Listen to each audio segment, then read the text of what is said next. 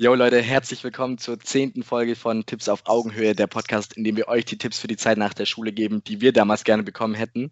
Ähm, die zehnte Folge für uns ist es ein kleiner Geburtstag. Vielen Dank auf jeden Fall, dass ihr eingeschaltet habt. Und wenn ihr die nächsten zehn Folgen natürlich nicht verpassen wollt, abonnieren schon mal an der Stelle. Heute soll es um das Thema gehen, von dem wir hoffen, dass sich keiner wirklich davon mit euch beschäftigen will. Und zwar das Thema Absage von der Uni bekommen. Ähm, wichtig ist schon mal zu sagen, es ist kein Weltuntergang. Ähm, es gibt aber manche Sachen, die ihr zum Beispiel im Vorhinein tun könnt, damit ihr die Wahrscheinlichkeit einfach verringert, eine Absage zu bekommen. Und wenn ihr eine Absage bekommen habt, haben wir auch ein paar Tipps für euch, wie ihr das, die Zeit nutzen könnt, die ihr dadurch gewonnen habt. Genau, wir hatten ja schon mal ein Video gemacht zu dem Uni-Bewerbung bzw. Hochschulbewerbung, was ihr beachten müsst. Ganz kurz nochmal als kleiner ähm, Aufriss für alle, die jetzt neu eingeschaltet haben. Die Bewerbungsfristen für das Wintersemester sind ja beim 15. Juli und für das Sommersemester beim 15. Januar. Das heißt, bis dahin 24 Uhr müsst ihr euch beworben haben. Aber wir blenden euch auch das ähm, alte Video nochmal ein, was wir da gedreht haben. Da ist alles viel genauer geschildert. Allgemein, wann die Zusagen kommen, da stützen wir uns auf das Auswahlverfahren der Hochschulen, das heißt FH und Uni. Die verschicken die Zulassungsbescheide in der ersten Runde, das heißt, wenn ihr beim ersten Mal genommen wurdet, am 6. September für das Wintersemester. Ihr müsst euch dann wieder rückmelden bis 14. September, das heißt Zusagen, Absagen.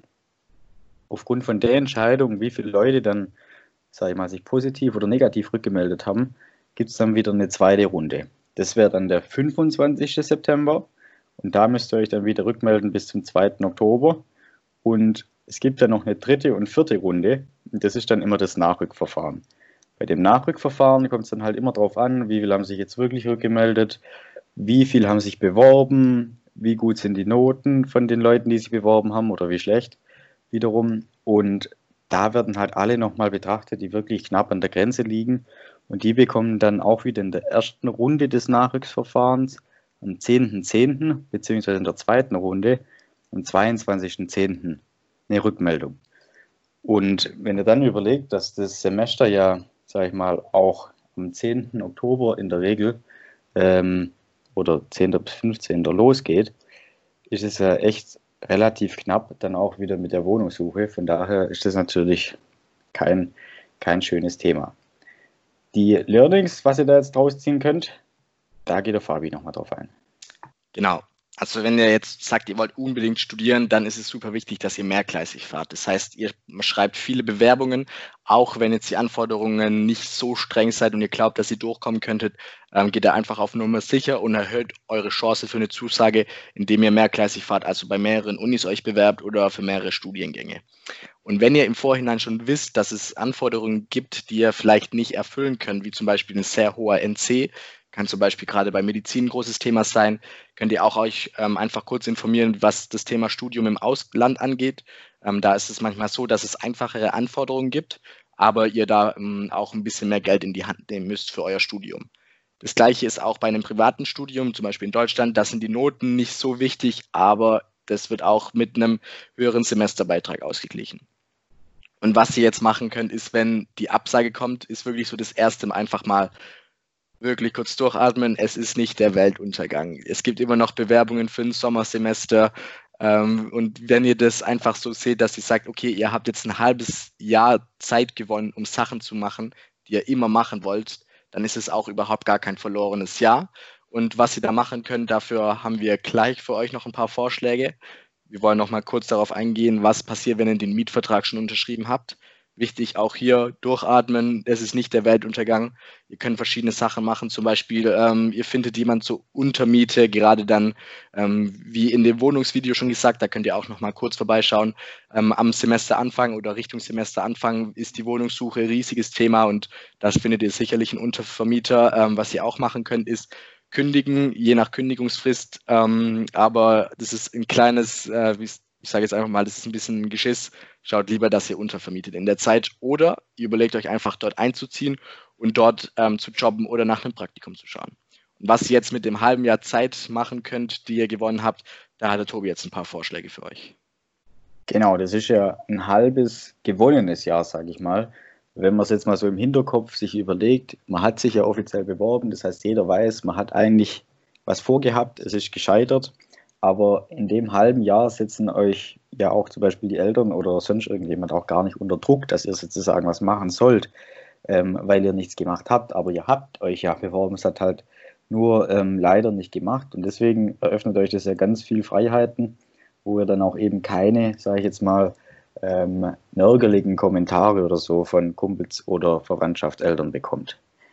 Als Vorschlag Nummer eins, ihr könnt euch ein Praktikum aussuchen. Das heißt, am besten fachaffin, je nachdem, was ihr studieren wollt. Jetzt zum Beispiel im Medizinbereich könnt ihr mal ein Praktikum machen im Krankenhaus. Ihr könnt ein Praktikum machen beim Zahnarzt. Und da könnt ihr eigentlich, sage ich mal, schon mal in die in eure zukünftige Rolle schnuppern und ihr könnt dann auch noch mal überdenken, hey, ist das jetzt wirklich genau mein Fach? Will ich das dann wirklich machen oder interessiert es mich doch nicht? Dann könnt ihr wieder in eine ganz andere Richtung gehen, schauen, schauen, was es für Möglichkeiten gibt, was für Praktika. Also das ist immer ein Mehrwert. Ihr habt da natürlich auch wieder super Kontakte zu Firmen, die ihr knüpfen könnt. Das heißt, gerade in späterer Hinsicht jetzt, wenn ihr dann eine Abschlussarbeit oder Werkstände oder wieder ein Praktikum machen müsst, dann habt ihr da schon die perfekten Ansprechpartner dafür. Und die Praxiserfahrung ist einfach immer, finde ich, Gold wert. Da macht man nie was falsch. Wir haben halt einfach auch den theoretischen Bezug, den man später in der Uni lernt, dann schon in der Praxis anwenden kann. Und da merkt man auch immer die Leute, die aus der Praxis kommen, also die schon mal davor im Studium, davor eine Ausbildung gemacht haben zum Beispiel, die verstehen das alles ganz anders und viel schneller. Als zweiter Vorschlag, ihr habt ja immer so ein Thema, sage ich mal, jeder hat schon mal so ein Thema gehabt mit, ich wollte doch gerne oder ich würde gerne, aber ich habe keine Zeit dafür oder keine Lust oder was auch immer. Und das ist doch jetzt das perfekte halbe Jahr, wenn ich mir überlege, ich habe eigentlich nichts zu tun, weil ich mich aufs Uni oder auf das Studium vorbereitet habe.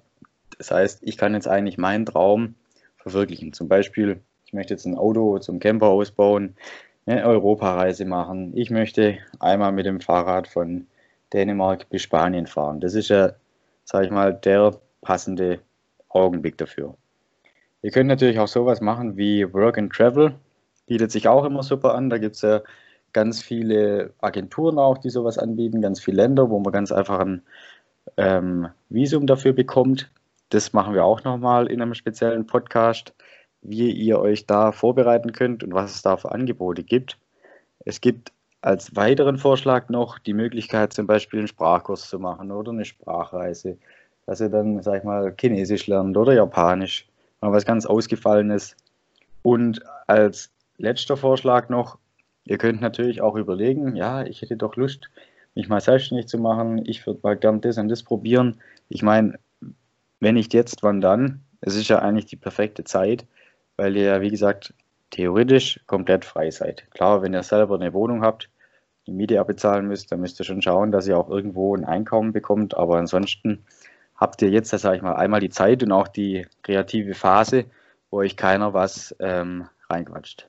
Ich meine, was ihr auch noch machen könnt, ist natürlich ein YouTube-Kanal, in dem ihr einfach erklärt, was ihr jetzt macht, weil ihr keine Zusage bekommen habt. Aber ich weiß nicht, ob das jetzt so der, so der perfekte Start ist.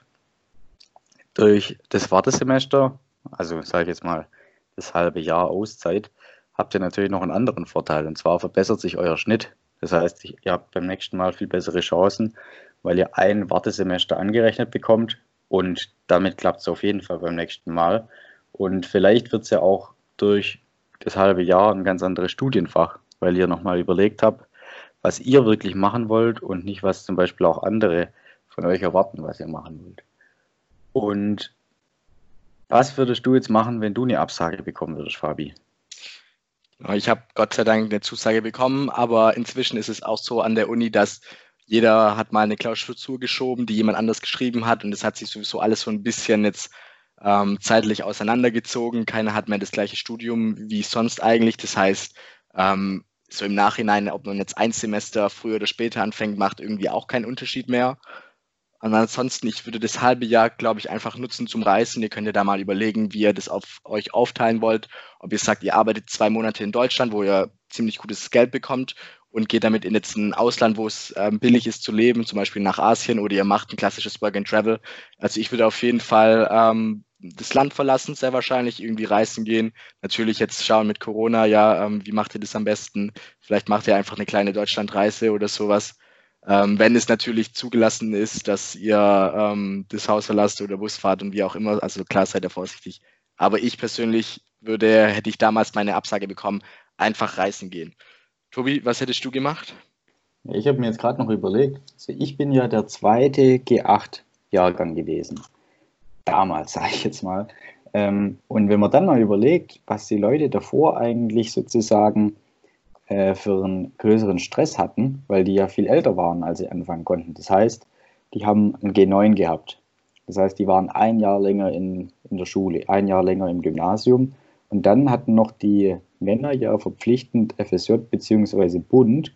Das heißt, wir haben eigentlich sozusagen eh schon zwei Jahre geschenkt bekommen mit dem G8 und äh, der Wehrpflicht, die jetzt ausgefallen ist, oder der Grundausbildung. Von daher würde ich mir da echt auch überhaupt keinen Stress machen und wie gesagt, einfach mal das machen, was ihr wirklich gerne machen wolltet, schon immer machen wolltet und nie die Zeit dafür gefunden habt. Das eignet sich einfach perfekt dafür und auf das halbe Jahr, ja, das kommt überhaupt nicht drauf an.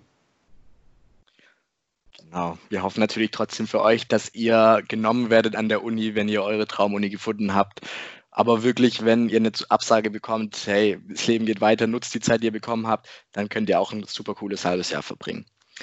Genau, das war's auch schon jetzt mit der Folge. Abonnieren nicht vergessen, liken bitte nicht vergessen. Ihr könnt ja mal schreiben, wie eure Erfahren war, Erfahrungen waren, falls ihr eine Absage bekommen habt, wie ihr die Zeit benutzt habt und an alle, die schon eine Weile studieren, ähm, vielleicht auch kurz einfach in die Kommentare schreiben, was eure Meinung ist zu dem Thema, wie schlimm ist eine Absage von der Uni. Das nächste Mal, wenn ihr unsere tollen Stimmen wieder hört, werden wir über das Thema BAföG reden. Wir haben es jetzt schon oft angekündigt, dass das ein großes und wichtiges Thema ist. Dazu gibt es in der nächsten Folge alle wichtigen Fakten.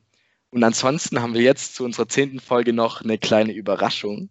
Und zwar haben wir seit neuestem auch eine Webseite. Das heißt, da werdet ihr auch immer informiert, wenn eine neue Podcast-Folge online ist. Und wir haben noch als kleine Überraschung in der Überraschung einen Online-Shop für euch. Das heißt, falls ihr auf T-Shirts steht, die eure modischen Geschmäcker treffen werden, was sie natürlich machen und mit der ihr einfach coole Botschaften als Student raushauen wollt, schaut auf jeden Fall bei unserer Webseite vorbei. Da könnt ihr auf den Shop klicken. Da findet ihr preisgünstige ähm, T-Shirts mit einem coolen Logo. Genau. Vielen Dank fürs Einschalten, Leute. Abonnieren nicht vergessen, folgt uns auf Instagram. Wir heißen da Tipps auf Augenhöhe und bis bald.